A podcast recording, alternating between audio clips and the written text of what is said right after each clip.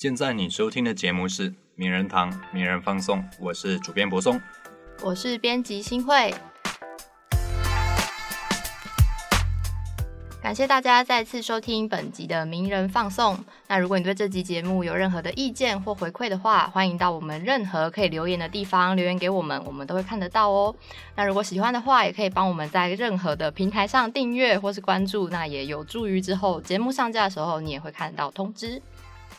好，博松，我们这集要来谈一个大家平常生活中都不可或缺的，就是音乐这个元素啦。是是是。那因为上周呢，其实在七月十五号的时候，今年第三十一届金曲奖的入围名单公布了，那也是哇，在这个社群上马上就展开了一波，就是哇，好开心谁入围啊，好伤心谁没入围，这种言论就大爆发。没错，那当然很多人都有自己心中所谓的梦幻名单呐。没错。那很多人对这份名单也提出相当多的看法。我们今天呢，就要好好讨论金曲奖第三十一届的入围名单。嗯，它所彰显出的是什么样的时代趋势，或者说入围的歌曲它反映了什么样的时代氛围？嗯，我们今天就来好好聊聊这个题目。好，那我们就来介绍今天的来宾，是我们的知名乐评人 Brian John，请跟大家打个招呼。大家好，我是 Brian。哎，我们今天请到 Brian，其实我有点就是戒慎恐惧。哇，我我现在可能比你更戒慎恐惧。在这个录制节目前呢，这个新会跟我介绍 Brian John 啊，嗯，哇，后来我还去这个找了 Brian John 的资料之后，就哇塞，这个神这个神级的神拜啊！哎呀哎呀哎呀，我们这个节目比较浮夸一点啊，对对对，有感受到。我们今天就是要好好来访问 Brian John。请他跟我们聊聊，说今年这份金曲奖名单，它所透露出什么样的时代意义或是趋势？嗯，那我们顺便来聊聊看，所谓的金曲奖、金鹰奖、独立以及主流之间，它的关系是什么？之间的界限是不是越来越模糊？今天我们可以好好来探讨这个议题。好，那我们先跟各位听众简介一下呢。其实今年的金曲奖，因为疫情的关系，会延期到十月三号在台北流行音乐中心举办。那今年呢，入围名单公布之后，应该很多人有看到报道。就是呢，入围最多项的是我们的阿豹阿仁仁入围了八项，那魏如萱跟许哲佩则是分别入围了六项，算是今年的第二名。可是呢，我们有看到一个现象，就是这份名单公布之后，就很多人会开始说什么“爆冷”这样的词汇，或是呃，有些人出来开始抱怨说：“我怎么没入围？”这样。没错。那可是以 Brian 你的观察来说，你会觉得这份名单有到爆冷的程度吗？嗯，其实我觉得爆冷这件事情应该是。真正讲到爆冷，比较像是我们对谁呼声都很高，然后但是他没有没有选上，他没有入围。可是台湾讲的爆冷，通常就是，哎，我们都不认识那个人，嗯。可是你其实你根本连他的音乐你都还没有好好去听过，然后你只是觉得，哎，我我很喜欢，我常听的那个人没有选上，嗯。对，我觉得这个状况好像有点不大一样。哦，所以今年就是大家可能在。名单上开始看到一些，呃，不是这么，呃，这样说好，不是在电视上会出现的人。嗯，其实这个状况应该蛮多年都是有。我因为我我自己有查了一下，就其实每一年大家都说，哎，爆冷爆冷爆冷，每一年都有讲，可是那就只是你不知道那个人是谁这样子。我觉得这个人就在说我，你知道吗？真的吗？因为每一年名单开出来之后，我就说，哇塞，爆冷黑马，但是其实就是你不认识他而已啊。比如说今年啊，入围高尔轩，哎。不好意思啊，我这个年纪比较长一点了，还真的不知道高尔宣是谁。然后后来我们特别去听了他的音乐，就哦，原来现在可能这样的音乐类型会被说青睐或是被说推荐的原因，可能会是什么？这样子会了解他背后的脉络啦。所以你看到这份名单，看到不认识的名字的时候，会倾向去认识，而不是就是哦爆冷，然后就。我还是要认识了解一下，我们毕竟还是要为了准备节目去听了蛮多这个今年入围入围入围者的名单。嗯，所以我们其实也推荐大家，对，看到名单上有不认识的人，其实可以去听一下。我们是觉得还蛮多平常不会注意到的宝藏藏在里面的。对，比如说像这个草东啊，这个去当兵而已啦，不是写不出东西来啦，哈，去当兵啊，当兵很快就回来了，好不好？持续会带出很好的作品给大家啦。对，大家再等一下，这样子。那今年的入围名单公布之后啊，也是除了可能一些不是那么知名的人物出现，但应该有一些奖项是被称为“死亡之组”这样的程度。对对对。那你有觉得哪一个名单里面是你觉得竞争会最激烈的？呃，通常最怎么讲最抢手的，嗯，我觉得应该是最佳新人，因为就是一次而已嘛，这辈子是一次。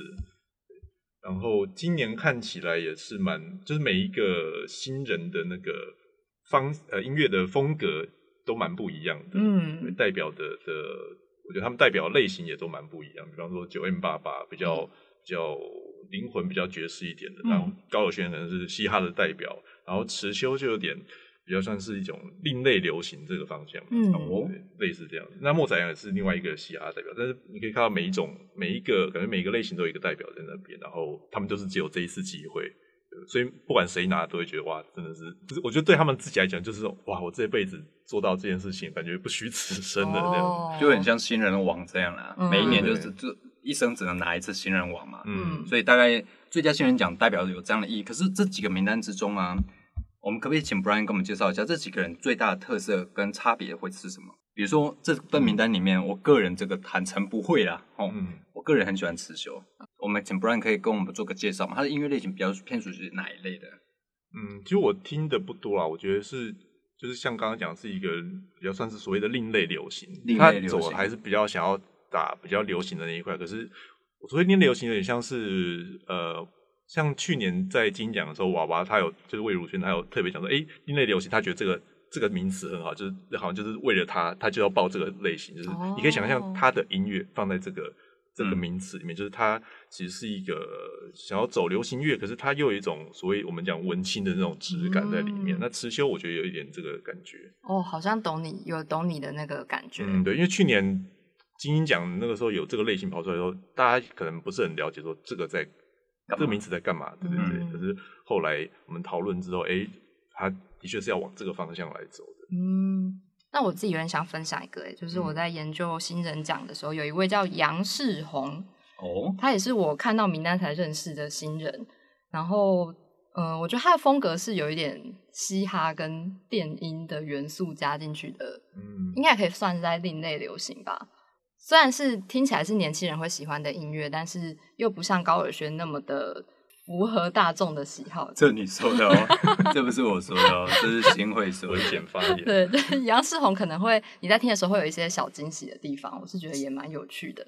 不过我觉得今年这份名单看起来，我觉得其实实力相当哎，哦，而且其实大部分人我都听过嘛，比如说像莫宰阳啊，嗯哎、这个我也很喜欢。嗯告五人就不用说了嘛，嗯，这个我肯定在几百年前就说过爱你，这首歌大家应该耳熟能详啦，大家应该都会唱。所以我觉得今年这份名单应该，我觉得实力相当之大，应该激竞争会蛮激烈的。那另外我们提到说，今年有一个被很多观众视为死亡之组，叫做最佳女歌手。没错没错，哎呦，这一组之所以竞争激烈，原因是什么？这一组我记得之前跟一些业界朋友在谈的时候，最主要应该是像说，呃，娃娃好了，嗯大家觉得娃娃的上一张专辑已经是那种他的高峰了。哦，对，就是，但那个时候没有没有拿奖，好像是被被艾怡良还是谁抢走了嘛。嗯然后这张专辑他跑去生小孩了，大家想说啊，应该比较可能会要走下坡的那种感觉，嗯哎、就没想到，哎，还更厉害。强势回归。那有有有有那个前辈就说啊，可能是因为她要当妈妈了，所以她的那个状态比较松下来了，就是比较没有像以前那么紧张的感觉，多少会感觉这种比较硬一点。这是他把那个他唯一的那个罩门拿掉，所以他变得更厉害了。这样，哦，有一种进入人生另一个阶段，然后有一些不同的表现。对对对，所以大家觉得哇，那他这次真的那个呼声很高，这样子。哇，这样听起来有点像是解开限制器。啊，我觉得解开限制，因为这个要当妈妈的解开限制器之后就，哇，这个突破达到一个新的境界跟层对次。对对对。嗯，很有可能，很有可能是你说的这样。对对对，那像另外一个像是王若琳，她、嗯她也是呼声很高，因为她前面做了好几张都是呃风格有点类似啊，就是都是唱英文歌，然后有点古灵精怪那个那种东西。可是在这张专辑《爱的呼唤》，她整个走了一个完全不同的方向，就他开始唱了一些老歌翻唱，而有些是也不是台湾的歌曲这样子。然后他找了一些乐手，这都不是我自己自己想的，是我听来的，是。呃，找了一些是外国乐手，然后他们都不认识这些歌，他们其实都不知道这些歌曲在干嘛。那反而做出了一个很很有味道、很有意境的东西，可是就是有点呃东方又又很很有西方的手法在里面，这样子。嗯，对听起来很酷诶，所以就是等于有点跟人家跳周的感觉，就对了。跳周的。什么跳？周就是自己组队啦，就找了一些可能哦平常不认识的人，可是却意外创造出新的 style 出来。嗯，对对然后真是结合了东方跟西方的各种音乐的特色跟长处，嗯演绎出他个人的新风格。这样，而且同时还有呃过去的歌曲跟现在的演奏演绎方式对这样子的结合。嗯，了解。那请问两位有有觉得看到这份名单最惊喜的入围者吗？最惊喜哦，嘿，这个还是让我们这个前辈 Brian 来回答，我们这个外围观众不宜这个发言啊。还是我先分享好啊，你讲一下你的。我是嗯、呃可能有点累格，但是我昨天才听到于佩珍这位歌手的真的哦专辑，嗯哦一听就觉得天呐，我之前怎么没有赶快听到这张作品呢？真是还好有金曲奖让我听到她，就是她也是一个创作女歌手，嗯，那她的作品也算是呃在应该可以归在另类音乐那一块，然后她这次入围有一首跟乱弹阿翔对唱的歌曲，哦，我觉得是蛮有趣的。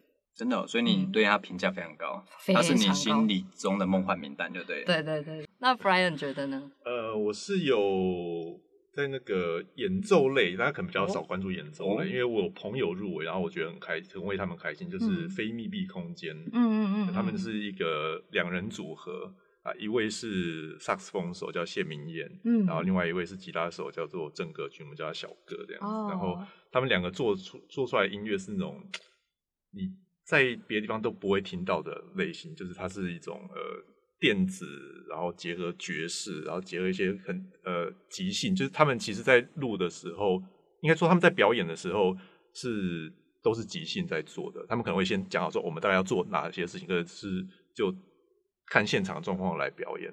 哎，这个我想要提问一下，所谓的即兴演奏的意思是什么？事先没有经过任何排练，就大家拿乐器直接上吗？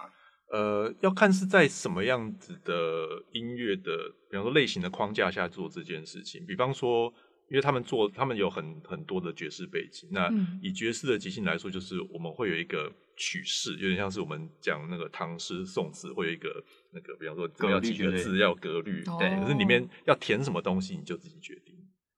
对哦，比方说，一般的爵士即即兴就会有一个，比方说，呃，我们要用哪些和弦，然后这个和弦会怎么走。可是里面你要弹什么东西，就是当场大家边听对方弹什么，然后就边边做自己的这样子。所以这会很考验彼此团员之间的默契。对，而且也是很考验你对音乐的掌握能力。所以这非常吃技术面的。对对对，哇，这听起来很值得一听哎！这一团叫做什么？非密闭空间。非密闭空间。但他们做的音乐并不是那种旋律性很强，因为他们有其实有很多很怪的东西在里面，嗯可是其实很好听。所谓的怪指的是会是什么？怪就是一些声音吗？对，很多声声音，因为呃，比方说那个吉他手郑个君就小个，他会把谢明燕他吹的萨克斯风再拿去取样，然后他拿拿去变成一个 loop，就他边吹哦他边取样，然后再做出就把它当成是一个音效的感觉去做哇这个设计。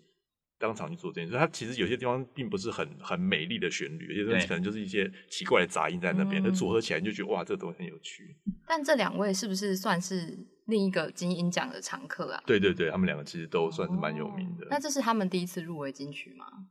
诶、其实我不大记得嘞，嗯对，但是他们之前的东西应该都算是蛮蛮，大家都蛮怎么讲，很很推崇的。嗯，光刚刚 Brian 这样介绍之后，我其实对这团超级好奇的，而且我真的对于即兴演奏是非常刺激，就可以看出你的音乐的底子到底有多深厚嗯哎。所以你很难就是说，哎，拿拿乐器上去抄乐器直接上硬干这样，对这是很吃你的经验、技术，还有彼此团员之间的默契。哇，这是真的是真技术的展现哎，嗯只是有没有才华就看这一段了，是有没有？这边应该也是竞争很激烈啦，这个嗯演奏类的真。的，那我们其实还是讲回来这个年度的奖项部分，应该也是大家看金曲奖会比较关注的地方，而且都会放在节目的最后嘛，就是可能搬对搬到十点十一点还没结束，大家都在等这个奖项。对没错。那谈一下年度歌曲的部分，因为去年是由蔡依林的《玫瑰少年》得奖，嗯，然后大家就觉得是不是有在回应去年像台湾婚姻平权、同婚合法这件事情？嗯那过去也有一些，比如说灭火器的岛屿天光啊这样子的歌曲得奖，那大家就会想说，那年度歌曲是不是就要有一个时代的意义吗？或是回应今年台湾社会或者是台湾乐坛的现况？那我们来看今年的年度歌曲入围者，你觉得这之中有什么呃比较符合刚刚提到的这样子的趋势吗？对趋势，或是你觉得哪一首歌比较有得奖的机机会？嗯，我觉得呃，我们我们刚刚稍早其实有私下讨论一下，就是年所谓这种年度大奖，不管是年度歌曲或年度专辑，那评审在讨论。虽然我没有当过金曲奖评审啊，但是我大概知道，他通常评审的时候会想说，我们要给这样子的一个大奖，要有它的一个重量嘛。嗯，对。那如果是年度歌曲的话，它一定要代表这个时代的某种东西。那它也许是社会议题，比方说像刚刚讲的是婚姻平权，那也许是。呃，音乐风格发展出了一个潮流，而它这个歌曲是这个潮流的代表，像这种状况也是有可能的。或者像这个作品代表一个音乐潮流的眼睛，它就站在潮流最前沿。嗯，有没有例子可以去具体说明一下？这是比如说在哪一届曾经有这样现象发生过？呃，像我们刚刚有讲到那个宋岳庭，对不对？对对，宋岳庭的那首那首歌，那个时候大家 Life Struggle，对 Life Struggle，然后那时候大家。可能是很多人第一次知道，哇，原来饶舌可以写的这么的那个双韵嘛？对，就那他是得了作词奖嘛，对，然后大家发现，哇，饶舌歌词可以写的这么这么怎么讲，非常有画面，而且他的饶舌也算是当时候带出一个潮流，大家知道，哎，原来押韵可以这样子押。哦，所以它反映了当时代的音乐的潮流，还有他的眼睛，他甚至走破了那时代的框架，音乐框架。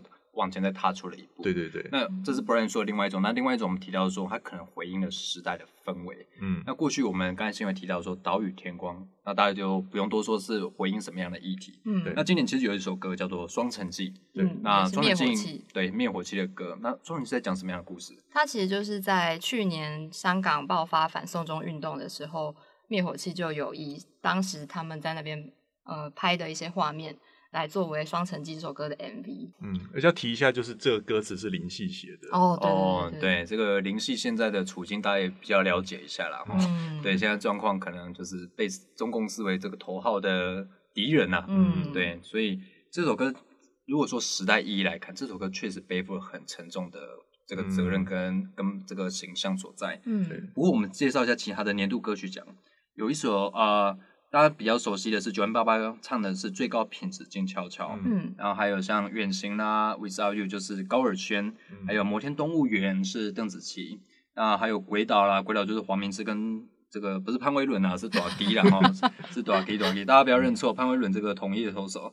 那另外还有啊，Thank You 感谢，那是阿豹阿扔扔，然后还有双城记啦，然后这些歌曲，嗯，那你觉得这些歌曲如果以我们说时代氛围或者是回应时代？依序来看好了，双城记似乎机会比较高一点。可是我这边就很好奇，这个想问一个问题：我们难道不能音乐归音乐，政治归政治吗？音乐一定要回应到政治氛围或者时代特色吗？我相信很多我们的读者会有这样的这会有这样的疑问啊。嗯，对，所以那个当然并不是一个唯一的标准了。嗯，就是你不会说年度歌曲一定要讲。这样的事情一定要讲政治的事情。呃，我刚才好像看《鬼岛》，其实也是有点这个感觉的，对不对？所以他用一个比较反方向的方式来讲，来称赞台湾，他把台湾形成形容成鬼岛这样子。对。但是我们比方说，呃，摩天动物园好了，我觉得评审在选他的时候，可能是会觉得说，邓紫棋在他的创作上面或者他演唱上面有一个。某种高，因为这个东西比较，我觉得是比较，虽然它有点在讲呃社会议题，可是我觉得还是比较私人的东西，对，就比较没有时代意义。可是如果他是在词曲上面、编曲上面，评审觉得，哎，这个东西真的是做出当年度的一个高标准，那他们也可能会投他。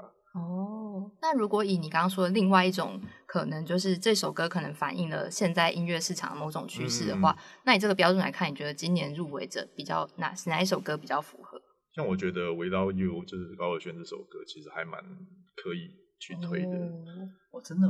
嗯，这首歌主要在讲些什么样的内容啊？这首歌在讲，这是一个情歌。对，晚你你走了就 我是不是有点故意设陷阱，可以们去解释？刚才讲什么？我们我听过，是不是？哎，对。但这样的话，像九 M 八八跟利友王那首《最高品质静悄悄》，嗯，如果说去年利友王得是一种。嗯，嘻哈音乐风潮的的这个趋势来看的话，感觉九月八八那张专辑出了之后，也有一点大家开始对灵魂乐、爵士乐有一点关心了吗？这样子的趋势会反映出来吗？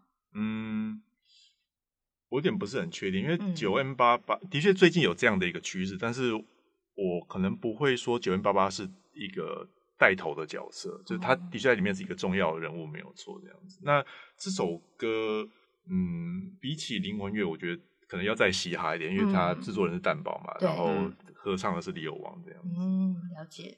可以延续刚刚李友王这个话题，就是像去年他一得最佳国语男歌手之后，就一片大家觉得说，哇，是不是台湾嘻哈要？复兴了，复兴或是什么起飞之类的。可是今年再看金曲奖名单，好像就没有这么明显这样子的趋势。嗯，那我们可以解读成，所以台湾的嘻哈现在是没落了吗？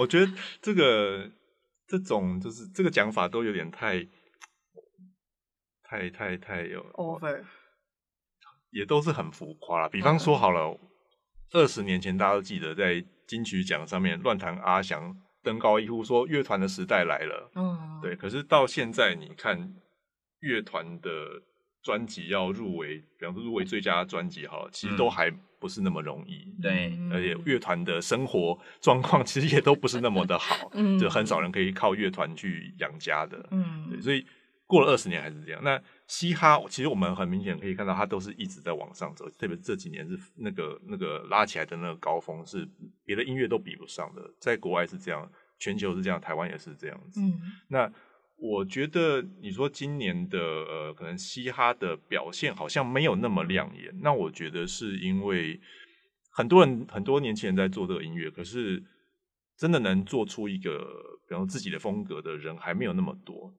那你。真的做出来其实就是那几个人而已。那如果那个那几个人刚好今年没有发专辑，那就不幸了。但我知道，像今年有一个大家会说遗作就是熊仔了，因为熊仔他其实是有发专辑，可是他不知道为什么就是没有入围。熊仔在他脸书上面是说他玩的类型可能会更另类一点，他可能想要走的更前卫，但是可惜没有被获得青睐啦。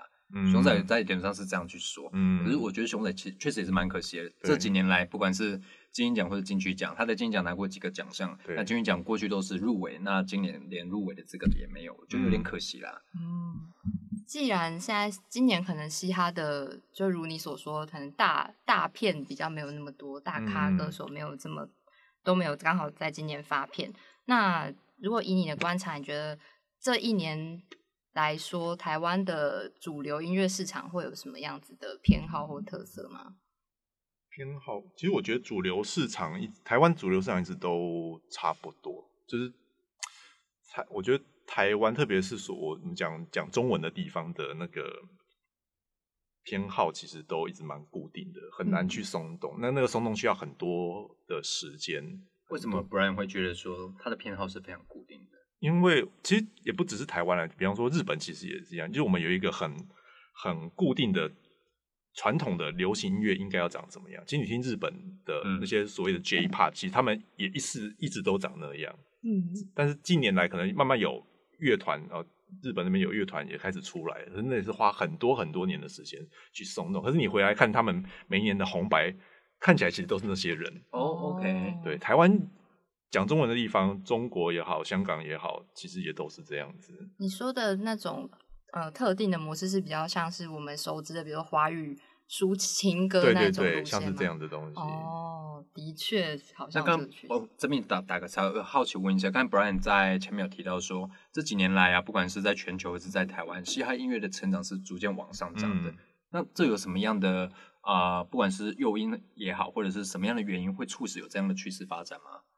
嗯，我觉得主要是因为嘻哈是一个很能跟其他东西结合的，不管它是跟别的音乐元素结合也好，或是它要跟视觉结合，它要跟任何的次文化结合，都非常的容易。而且它是最重要的是，它是一个很容易制造的音乐。OK，所有人都可以学习简单的方式就把它做出来。就算你不会做音乐，你至少你会讲话，你就知道怎么押韵，你就可以把你想要讲的话，你不用写的很。很典雅的词都可以，没关系，大家都可以学。不过确实，我刚才 Brian 提到说，在早期的时候，例如说，我记得我国中国小时候，那时候嘻哈音乐是非常流行的。例如说，那时候我那时候代表人物是热狗，嗯，MC 哈登那时候是非常就派啊，嗯，只能说音乐就派。然后 MC 哈登、热还有多迪这些人嘛。那后来我觉得我上大学之后啦，这是个人经验，上大学之后我会觉得嘻哈好像发展的没有那么的好。虽然说这时期有担保啦这些人。可是我反而觉得这时候的台湾乐团呈现出音摇风格比较多，嗯比如说像回声啊，或是这些一九七六对一九七六这些乐团。然后直到近期这几年来，我才发现嘻哈好像又回到我的生活中。嗯，虽然说不能说它这几年来不存在，可是确实是这近年来我才发现它重回我的生活圈呢。我才说嗯哦，原来嘻哈现在已经发展到这样的程度了。嗯那我也很好奇，说到底嘻哈这几年在台湾的发展状况，就如刚才 Brian 说，可能就刚好是这几个头人。那如果这几个头人没有发展，没有发新片的话，大家会觉得说，嗯，它就不见了。可是目前台湾在玩嘻哈的人，或者这个圈子它的生态圈呈现出什么样的模样啊？像玩嘻哈的人还够多吗？其实是非常非常多的。那我刚刚讲比较像是从从主流，特别是从像金曲奖这么这这个高度来看，你会觉得啊，好像大东西不多。可是你从底层去看，其实是很多很多人在玩这个东西。哦对，因为像说你去脸书那种嘻哈社团看，每天都会有人贴我，哎、这是我创作的，大家来听听看，这样子，每天都会有这种东西。哦而且如果去看，比如说像街声排行榜这种的，嗯其实那种呃 rap 类的啊，或者是嘻哈的音乐，还是都会在排行对对很前面。对，加上各大学都有吸颜色啊，哦，对对，所以我想这底层下面的人确实很多。可是我们在最高的金曲奖给的奖项，可能没有那么的着重在嘻哈领域上。嗯，所以可能我会觉得说，可是这反过来会觉得说，金曲奖的得奖是不是对于这些创作人来说是非常重要的？除了一方面他有媒体能监督之外，那也可以推广他，让他的音乐或者他的音乐类型让更多人看见。所以这会不会是金曲奖另外一个对创作人来说值得肯定的地方？嗯，对，就是金曲奖，呃，其实各大奖项都会有这个、呃、怎么讲，大家对他的期待就是我拿这个奖我就可以怎样怎样，嗯至少我会有一笔奖金啦，对，然后也许会，比方说我去接商演，可能价码可以高一点，哦，会有更多人来找我合作之类的，都会有。嗯但当然也有一些负面案例，比方说我虽然被入围了或我得奖，可是完全没人理我，也是有啊。我也听过这种例子，特别像我听过葛莱美奖有拿奖还是入围的，就是对他的生活一点都没有发生改变的，哦，连葛莱美奖这样的殿对，都还是会有啦。真的哦对虽然完全是绝缘的状态，对不对？绝缘体。对对对所以大家可能也不要觉得说入围金曲奖就是一定会走红的一个征兆，这样子。嗯不过这里我们就很好奇，因为大家知道金曲奖过去的奖项分类，大家已经吵很久了。嗯比如说用语言类来分啊，有国语，然后有台语，然后有客语这些，或者原住民语这些。那我们有另外一个奖项叫精英奖。那金鹰奖当时是说，为了鼓励更多的音乐类型创作啦，所以它的奖项设立它是用音乐类型来分。可是这两个奖之间呢、啊近年来我们好像看到一个趋势，哎，金曲奖给奖的这些得奖人，好像都是我们所谓认知或印象中啦，印象中所谓的独立乐团嗯或是独立创作人。可是这会不会跟金鹰奖当时设立的目的有点冲突，或是有点，比如说两者之间会有一些对立的状况出现？嗯，其实我有点忘记本来金曲奖是怎么回事，但是金鹰奖它，如果你去翻它的那个报名的那个简章好了，你会知道它是想要鼓励所谓的原创音乐。嗯对，那他要怎么讲？就是他们那个时候在设定的时候，我觉得有点稍微有点矛盾吧。比方说，我刚刚讲一个他在意的是原创，所以他会设定说你的创作里面要有多少几趴是你自己的创作。嗯我记得上面是说七十趴，对对对对对。对，但是你看它的精英，所以它的中文叫精英创作奖，可是它的英文叫做 Golden Indie Music Award，就是英文是要鼓励独立音乐的。嗯，但这两件事情好像不是同一件事情。对对，然后金曲近年来大家会说好像精英化，然后精英好像有金曲化嘛，好像也没有。但是大家会觉得说，哎，这两个奖好像越来越 overlap，因为在今年是第十一届，在十一年前的时候刚出来的时候，其实这两个奖是完全八竿子打不着的这种感觉，就是进入围精英的基本上就是大家会觉得啊这是小众，或者是说有人会觉得说精英是金曲二军。金曲哦预备军这种感觉，小联盟就对对，感觉比较差。就是啊，你金曲上不了，至少要拿个精英吧。嗯，就 是就是小联盟感觉没错，嗯感觉好像不是很好啦。对对对对这样有点跨栏博啊，那那对，特别是拿你出去跟人家讲说，我拿我是入围金曲，可是我是入围精英，那个反应应该是蛮不一样的。嗯哦，比如说金曲哇这样啊，精英说哦对是这样，但其实很长时候，呃特别是近年来，我知道的是金曲跟金音的评审其实那个重叠还蛮大的，所以其实差不多同一批人在评你的东西。哦，可是受到的那个呃认知吧，特别是一般大众的认知会差很多。那我们先跳开金曲奖的奖项设立好了，我们来聊精英的这个音乐类型的设立。因为精英的音乐类型设立好像就是就音乐的类型去做一些划分吧。嗯。可是有些奖就确实以本地社会来说，它是没有人不不能说没有人，比较少人去报名的。那这就回应到一个问题：如果一个比较少人去报名的奖项，那它有设立这奖项的必要吗？嗯。以过去精英所尝啊所遭受到一些批评为例，好了。这样的音乐类型是不是有需要到了重组或是重新设立的阶段？嗯，呃，因为金曲和精英都是公部门所设立，就是文化部影视局嘛。那站在公部门立场，他们都会觉得说，我要尽量的去每个人都照顾到。哦，对，那每个人照顾到，就会变成好像就是大家都可以拿到一点，可是都不会很多。对，那这个东西是好还是不好？就是。对他们来讲，最好就是可以省一些争议。哦，不要说我我都把资源给谁啊，别人没有，他就会抗议这样子。